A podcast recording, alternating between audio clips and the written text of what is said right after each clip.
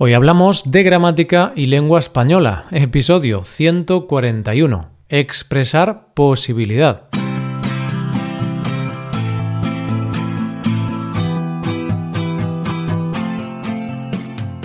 Bienvenidos a Hoy Hablamos, oyentes, el podcast diario para mejorar tu español.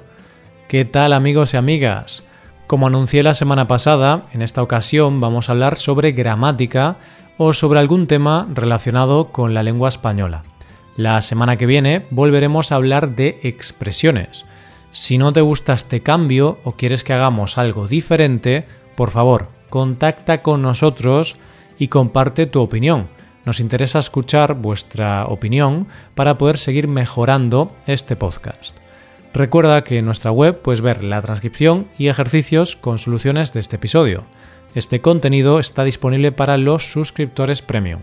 Hazte suscriptor premium en hoyhablamos.com. Hoy vamos a ver algunas formas de expresar posibilidad en español y veremos si usamos indicativo o subjuntivo con estas formas. Vamos a estudiarlo.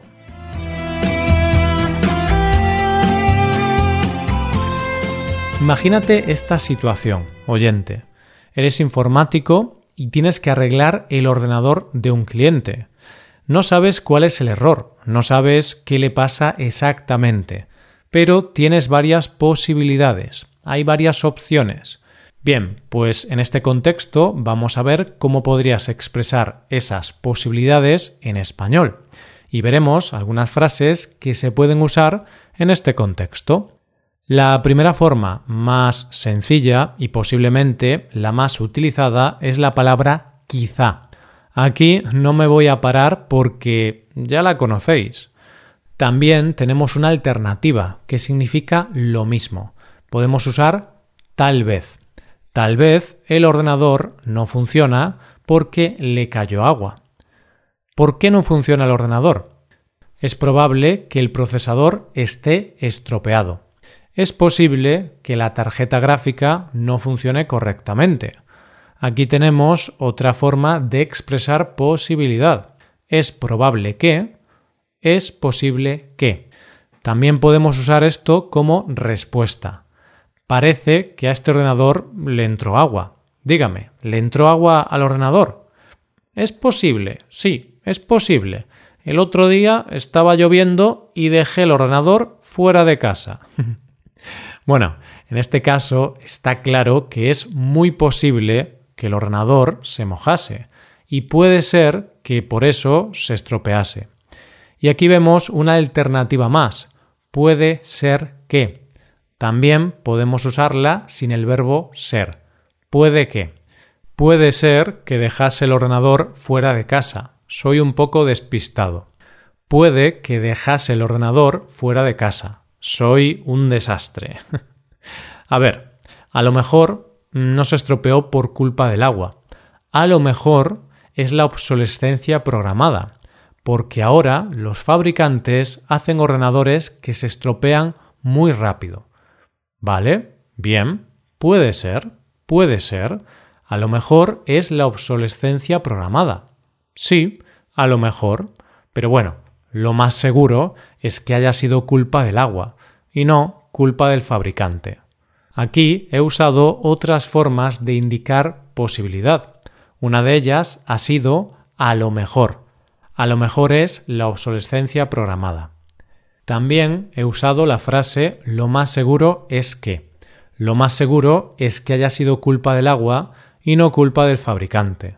Lo más seguro es que se haya estropeado por un mal uso del producto. Esta es otra forma de decir que algo es posible o probable. A ver, oyente, yo creo que tú estarás de acuerdo conmigo. Si dejas el ordenador bajo la lluvia, no puedes echarle la culpa al fabricante. Lo más seguro es que se haya estropeado porque no sabes cuidar tus cosas. Por último, podemos utilizar diferentes adverbios acabados en mente para expresar esa posibilidad o probabilidad. Adverbios como posiblemente, probablemente o seguramente. Posiblemente este ordenador nunca vuelva a funcionar correctamente. seguramente tengas que comprar un ordenador nuevo. Probablemente iré al centro comercial mañana a comprar un nuevo ordenador. Esta vez compraré uno resistente al agua. bueno, pues estas son algunas formas de expresar la posibilidad. Hay muchísimas más y en un próximo episodio veremos formas un poquito más avanzadas. Lo importante ahora es responder a la siguiente pregunta. ¿Qué modo usamos con estas estructuras? ¿Subjuntivo o indicativo? Bueno, bueno, si has estado atento te habrás dado cuenta de que hemos usado el subjuntivo en numerosas ocasiones. Por ejemplo, es posible que la tarjeta gráfica no funcione correctamente. Funcione es presente de subjuntivo. Puede ser que dejase el ordenador fuera de casa. Soy un poco despistado. Dejase es pretérito imperfecto de subjuntivo. Lo más seguro es que haya sido culpa del agua y no culpa del fabricante. Haya sido es pretérito perfecto de subjuntivo. Posiblemente este ordenador nunca vuelva a funcionar correctamente. Vuelva es presente de subjuntivo. Sin embargo, en otros ejemplos hemos usado el indicativo. Tal vez el ordenador no funciona porque le cayó agua. Funciona es presente de indicativo. A lo mejor es la obsolescencia programada. Es es presente de indicativo. Probablemente iré al centro comercial mañana a comprar un nuevo ordenador. Esta vez compraré uno resistente al agua. Iré es futuro de indicativo. Hmm, ¿qué pasa aquí entonces? ¿Usamos subjuntivo o indicativo? Bueno, pues depende. Las reglas son las siguientes. Siempre usamos subjuntivo en las oraciones formadas con estructuras como es posible que, es probable que, puede que. En estos casos siempre tenemos que usar subjuntivo después de la estructura podemos usar subjuntivo o indicativo en las oraciones formadas con quizá, tal vez, seguramente, posiblemente. Es más habitual usar el subjuntivo, aunque con tal vez y quizá muchas veces usamos el indicativo. Son correctas ambas opciones. Siempre usamos indicativo con la frase a lo mejor. Siempre. En este caso no podemos usar subjuntivo. Bueno, pues aquí dejamos el episodio.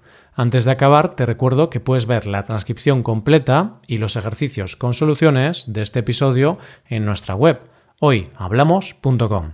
Esto es todo por hoy, nos vemos mañana con un nuevo episodio sobre noticias. Pasa un buen día, hasta mañana.